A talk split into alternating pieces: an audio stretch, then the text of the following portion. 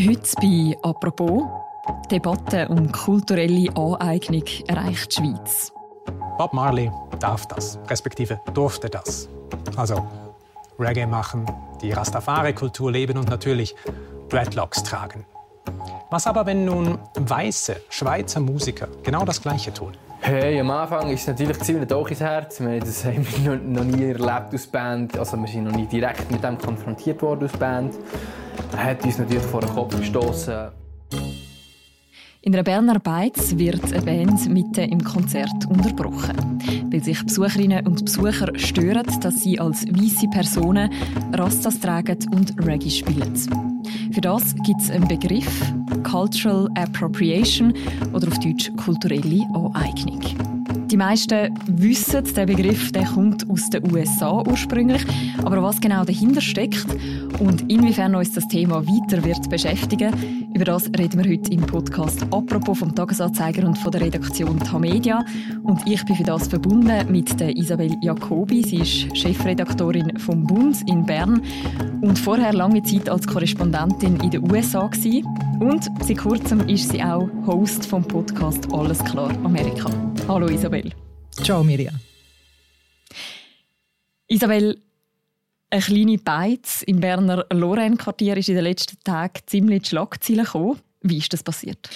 Ja, das Ereignis ist schon vor zwei Wochen passiert, und zwar in der Brasserie Lorraine. Das ist eine Institution in Bern, das ist eine kollektiv geführte Genossenschaftsbeiz, ein wichtiger Treffpunkt seit den 80er Jahren für die Szene, also Teil von der linksautonomen Szene in Bern, was es heute noch gibt. Es gibt ja auch die Reitschule. Mhm. Und in dieser Brasserie Lorraine hat vor zwei Wochen ein Konzert stattgefunden. Die Mundartband Lauwarm ist auftreten und lassen wir doch schnell rein. Wir haben ein Müsterli von dieser Musik. genau. Wenn man dann nochmal sieht, wie das der immer so geht, mit der Summe. Also das klingt so ein nach äh, fröhlicher Musik, die die machen. Ja genau, das ist Reggae oder Indie World. Sie machen auch Pop und äh, Bandmitglieder tragen zum Teil Rasta-Frisuren, die sie sicher als, eher als Hommage an die Rasta-Kultur verstehen und nicht als Beleidigung von der Rastafari-Bewegung in Jamaika. Am Konzert haben sie auch noch westafrikanische Kleider gedreht, äh, zum Teil und das ist einigen Personen im Publikum einfach zu viel geworden. Und sie haben geltend gemacht, dass sie eine kulturelle Aneignung. Sie haben das gegenüber den Konzertveranstaltenden vorgebracht und die haben rausgelassen und das Konzert nach der Pause abgebrochen. Und für die Band Lauwarm ist das offenbar völlig überraschend gekommen. Sie sind noch nie mit dem Begriff kulturelle Aneignung konfrontiert worden, schreiben sie auf Instagram. Mhm. Zu dem Begriff kommen wir nachher noch ausführlich. Aber was sagen denn Veranstalter? Wie ist es zu der Entscheidung gekommen, das Konzert abzubrechen? Sie haben geschrieben, sie haben bis jetzt nicht mündlich Auskunft gegeben, sondern auch via Webseiten kommuniziert. Sie haben geschrieben, Prass will für alle Menschen ein sicherer Ort sein, alle sollen sich wohlfühlen und sie haben sich auch entschuldigt für eine mangelnde Sensibilisierung. In einem späteren Post haben sie von Überforderung geredet. Die Genossenschaft hat jetzt so eine Massnahme beschlossen. Sie wollen also am 19. August eine Diskussionsrunde zum Thema kulturelle Aneignung veranstalten. Und das ist eben wichtig, dass man das Thema ernst nehmen und ernsthaft diskutieren. Gerade auf die Entschuldigung, die Sie geschrieben haben, hat es ja wahnsinnig viele Reaktionen gegeben. Und es ist bald eben das Schlagwort überall umgegangen, kulturelle Aneignung. Du hast es auch schon gesagt. Was mhm. ist da damit gemeint oder was wird allgemein unter dem verstanden? Ja, damit ist gemeint, dass eine privilegierte Mehrheit unreflektiert diskriminierte Kulturen zelebriert und nicht merkt, dass die Angehörigen von dieser Kultur sich könnten eventuell gestört fühlen oder irritiert fühlen. Auch wenn das nicht bös gemeint ist, im unbewussten Bereich. Zum Beispiel ist die Rastafari-Bewegung ja eine Befreiungsbewegung von afrikanischstämmigen Jamaikanern gewesen. und das ist eine Bewegung, die sich gegen die weiße herrschende Klasse hat formiert und wenn jetzt weiße Jungs aus Bern in afrikanischen Kleidern und Rastafari-Frisuren auftreten, finden das einige People of Color, wir reden ja immer hier in englischen Begriffen, weil es mhm. keine Übersetzung gibt, uh, People of Color das unter Umständen verharmlosend finden, wenn nicht sogar ein Zeichen von einer neuen Kolonialisierung. Mhm. Das ist eben die Sicht von denen, die kulturelle Aneignung auch geltend machen, jetzt in diesem Fall. Jetzt könnte man ja argumentieren, und auch das ist gesagt worden in den letzten Tagen, das sage ich ja ganz normal, dass sich Kulturen vermischen. Das zeugt sogar von Wertschätzung, wenn man das aufgreife, etwas aufgreife von einer anderen Kultur. Gibt es denn da so etwas wie eine Linie, wo quasi kulturelle Aneignung anfängt? Ja, man muss das irgendwie richtig verorten, oder? Das sind relativ radikale Forderungen. Sie kommen vom Rand von einer Bewegung. Aber die Diskussion über Race ist natürlich schon breiter, mindestens seit der Black Lives Matter Bewegung und hat sicher auch seine Berechtigung. Also in Bezug auf die Rastas muss man wissen, dass die Rastas unterdrückt sie worden. Und es ist noch heute nicht das Gleiche, wie ein afrikanischstämmiger Mensch eine Rasta-Frisur trägt oder ein weißer Mensch. So läuft das Argument, oder? Äh, die weiße Person die weißen Privilegien, die gehen nicht weg und eine schwarze Person muss mit Repression rechnen, findet vielleicht keinen Job. Und an so etwas denkt man natürlich als Berner und Bernerin nicht, wenn man einfach Reggae-Musik verehrt. Oder? Aber das, da haben sich einfach seit Black Lives Matter ein bisschen verschoben. Die Toleranzgrenze ist da an einem anderen Ort und ja, da gibt es radikalere Vorfälle und es gibt eine breitere Diskussion, die thematisiert, was der okay ist. Die breite Diskussion angestoßen im deutschsprachigen Raum hat ja vor allem auch einen Vorfall, wo der März stattgefunden hat. Hallo liebe Welt da draußen, mein Name ist Tronja. Ich wollte gerne Stellung dazu nehmen, was heute passiert ist medial. Kannst du uns noch mal schnell sagen, um was es damals gegangen ist? Ja, das war ein Fall an einer Friday for Future Demo äh, in Hannover. Klimaaktivist und Aktivistin hat Musikerin Ronja Malzahn wegen ihren Dreadlocks ausgeladen. Und auch dieser Zwischenfall ist sehr kontrovers äh, und breit diskutiert worden. Es hat sehr viele, vor allem allergische Reaktionen gegeben. Und der Begriff, also Cultural Appropriation, ist das erste Mal im deutschsprachigen Raum eigentlich so breit diskutiert worden. Es war eine hitzige Diskussion, die man kann sagen, importiert ist oder, aus den USA, wo solche Themen, also kulturelle Aneignung, Critical Race Theory oder Cancel Culture zu politischen Top-Themen wurden. Und mit einem Vorfall, also wie in Bern, kann man in den USA inzwischen Wahlen gewinnen.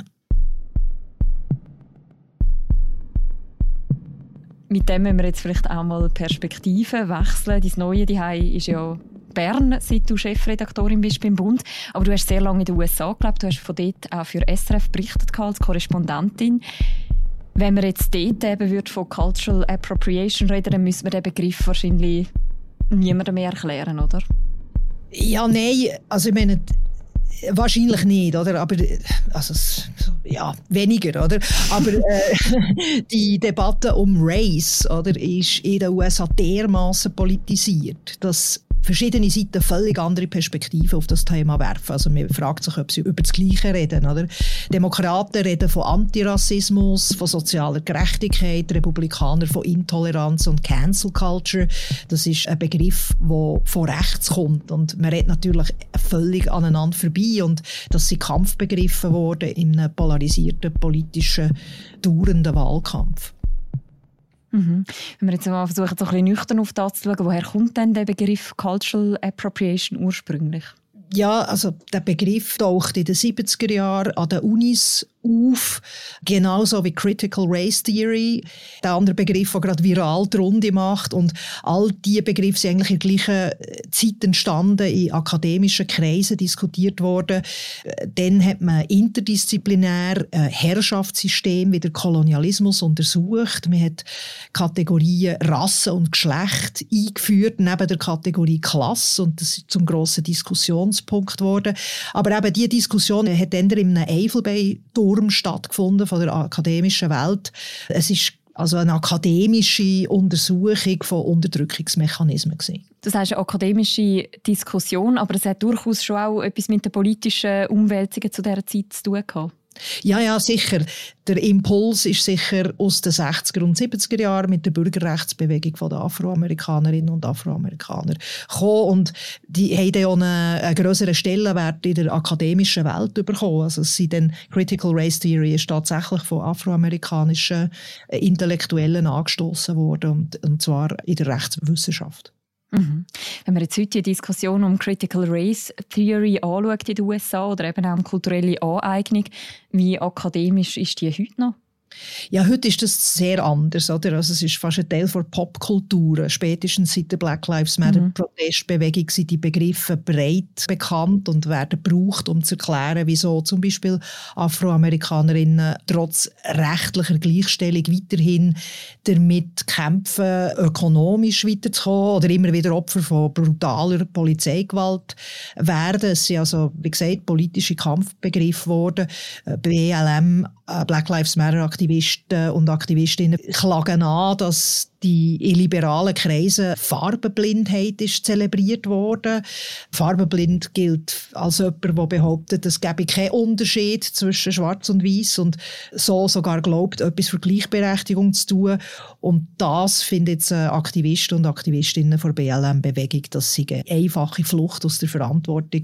Man müsste die Unterdrückungsmechanismen genau anschauen, bevor man sagen kann, die Farbe spielt keine Rolle mehr. Der Schade und der Begriff eben auch von der kulturellen Aneignung, der wird in den USA politisch sehr stark instrumentalisiert. Wieso eignet sich der so gut für das? Ja, also der Begriff ist ein Begriff von vielen Begriffen, der kursiert. Also ich denke, Critical Race Theory ist wie ein Oberbegriff im Moment und der Begriff ist extrem politisch aufgeladen. Kulturelle Appropriation, Aneignung ist, ist, ist ein Unterthema. Oder? Und politisch wird es einerseits von der BLM-Bewegung instrumentalisiert, wo einklagt, dass es einen systematischen Rassismus gibt in den USA, wird aber auch instrumentalisiert von rechts. Rechtskonservative haben das Mobilisierungspotenzial erkannt von dem Thema und haben das Thema extrem pushet, indem sie Eltern haben organisiert, Organisationen haben gegründet und automatisierte Nachrichten in Tausenden von regionalen Outlets haben publiziert. Der Vorwurf, oder, der von BLM dem kommt, dass die USA ein an sich rassistisches Land ist, es einen strukturellen Rassismus gibt, der bringt republikanische Wählerinnen und Wähler, also weiße Wählerinnen und Wähler, völlig in Rage. Und das mhm. lässt sich natürlich ideal ausnutzen, um auch in Wählersegmente vorzudringen, wo man sonst vielleicht nicht so erreicht für Konservative, also in der Agglomeration, dass man dort einfach noch Boden gut machen kann. Und es ist schon ein Weg, allgemein die Demokraten oder äh, der linkpolitische Flügel als hysterisch und ja, radikal darzustellen. Mhm. Die Debatte die ist ja extrem polarisiert. Wie hast du selber in deinem Umfeld in Washington das erlebt? Hast du das Gefühl, du hast jetzt auch persönlich irgendwie einen anderen Blick auf die ganze Debatte, wenn du jetzt auch so die Artikel liest rund um den Vorfall in der Brasserie zu Bern? Ja, ich denke schon. Ich kenne einfach den Kontext von der Debatte wahrscheinlich ein bisschen besser als die meisten Leute hier, weil das einfach hier ein relativ neues Thema ist und in den USA habe ich mich recht eingehend damit auseinandergesetzt, journalistisch. Man lebt aber auch dort, oder? Ich meine, ich war eine weiße Person, die in Washington in einer mehrheitlich afroamerikanischen Stadt äh, hat gelebt und es ist einfach das Thema Race ist allgegenwärtig in den USA und ich habe anfänglich ja, man hat so den Reflex, das ist doch intolerant, oder? Sie sind doch alle gleich. Aber wenn man dort lebt, merkt man, sie eben schon nicht alle gleich und versteht anfangen, der, der Blickpunkt von der afroamerikanischen Minderheit besser zu verstehen. Und äh, in dem Sinn habe ich sicher ein Verständnis für die Debatte in Bern oder für das, den Vorfall in Bern. Aber ich finde noch, das ist dann auch erklärbar, wieso die Leute so empört und allergisch darauf reagieren. Jetzt hat ja die USA eben auch ganz eine andere Geschichte als zum Beispiel Europa oder eben auch die Schweiz. Was heisst denn das, wenn jetzt so Themen so weit weg von den USA, zu Bern, in einer Beiz, in einem Quartier auftauchen? Ja, das ist, es ist natürlich interessant, weil das passiert ja in einem mehrheitlich weißen Kontext und unterscheidet sich da von den USA. Interessant ist auch die Reaktion darauf, äh, wo ja inzwischen, also ich meine, es ist europaweit, wird jetzt der Vorfall in der Lorraine äh, kommentiert und man kann sich fragen, wieso das eigentlich hier zu so einem explosiven Thema wird in einer mehrheitlich mhm. weißen Gesellschaft. Es zeigt natürlich, dass eine junge Generation durch Black Lives Matter politisiert ist worden und, und dass junge Leute wieder rege über Postkolonialismus reden wie in den 70er oder 80er Jahren. Interessant ist natürlich, oder man kann sich auch die Frage stellen, was es denn macht mit dieser Debatte, wenn die in einem weißen Kontext ausgefochten wird. Oder? Also mhm. es ist ja die Band Lauwarm, das ist eine mehrheitlich weiße Band, die von der Bühne geschickt wird in einem mehrheitlich weißen Kontext, oder? Und da kann man dann, also ich meine, jetzt, man könnte eigentlich von einer Aneignung von der Aneignung reden, oder? Also was für eine Berechtigung hat man sich vorzustellen, wie eine, eine Person of Color würde reagieren auf eine Reggae-Band, die in westafrikanischen Kleidern auftritt und Rasta-Frisuren trägt. Das ist dann irgendwie, beißt sich da die Schlange fast in den Schwanz, oder? Man muss vielleicht auch sagen, man weiß ja nicht, wer schlussendlich auch bei den Veranstaltern äh, sich gemolden hat. Also die sind bis jetzt öffentlich, haben sich öffentlich nicht geäussert. Du hast gesagt, die News hat sogar schon in Europa gemacht, in die Schlagzeilen. Wie ist es denn überhaupt dazu gekommen, dass der Vorfall, der jetzt schon zwei Wochen her ist, so gross geworden ist? Ja, viral, oder? Der, der, der, die Welt hat quasi davon erfahren, weil ein FDP-Stadtrat das Event hat kommentiert auf Twitter und dazu hat gesagt, also, wenn man sich jetzt da unwohl fühle, wenn weiße Menschen Reggae-Musik machen, dann könnte es ja sein, dass die Person, die sich unwohl fühlt, ein Problem sei. Und der äh, kritische Kommentar hat eingeschlagen wie eine Bombe und das Missverständnis ist auch noch gerade entstanden. Es geht ja gar nicht darum, Reggae-Musik zu verbieten oder zu verbieten, dass Weiße Reggae-Musik spielen, sondern es ist, glaube ich, eher um die Rasta-Frisuren und die westafrikanischen Kleider gegangen. Also Attribut aus einer anderen Kultur. So habe ich das wenigstens verstanden. Mhm. Eben, du sagst, dass es ist eingeschlagen wie eine Bombe. Es ist in den letzten Tagen durch alle Medien. Wir haben zum Beispiel auch wahnsinnig viele Kommentare auch bekommen, auch bei uns. Kannst du dir erklären, wieso das Thema so emotional ist und wieso da so schnell Empörung entsteht? Ja, offensichtlich fühlen sich viele angegriffen, oder? Und es ist natürlich ein Konzert abzubrechen wegen einer Frisur ist an sich recht äh, ein Eingriff und etwas, wo ja radikal wirkt, oder? So Einzelfälle wirken recht bizarr, wenn, man sie einfach so für sich anschaut und extrem oder hysterisch, aber dort ist einfach der Kontext auch nicht so bekannt, oder? Also der breite Kontext, wo, wo wir jetzt darüber haben geredet, über die Diskussion über Race. Und ich glaube, wir in der Schweiz sind solche Diskussionen überhaupt nicht gewöhnt. Also ich denke, Farbenblindheit aus meiner Erfahrung wird hier ganz breit angewendet. Das ist, ja, also wir leben in einem mehrheitlich weißen Land und People of Color sind häufig nicht Bürger und Bürgerinnen. Wir haben keine Nachfahren von Sklaven auf der Straße, die uns jeden Tag begegnen. Das Thema ist für uns im Prinzip so recht neu. Und ich glaube, mhm. darum ist da auch eine, eine Überraschung und ein kleines Entsetzen da und man fühlt sich angegriffen. Ja. Mhm.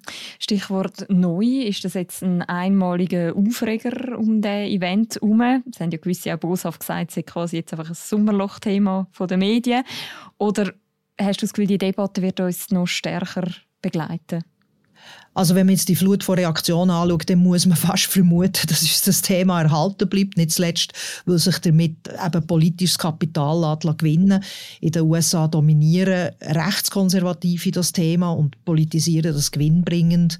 Und es würde mich nicht erstaunen, wenn das hier auch passieren würde. Es tut es ja in Ansätzen schon jetzt.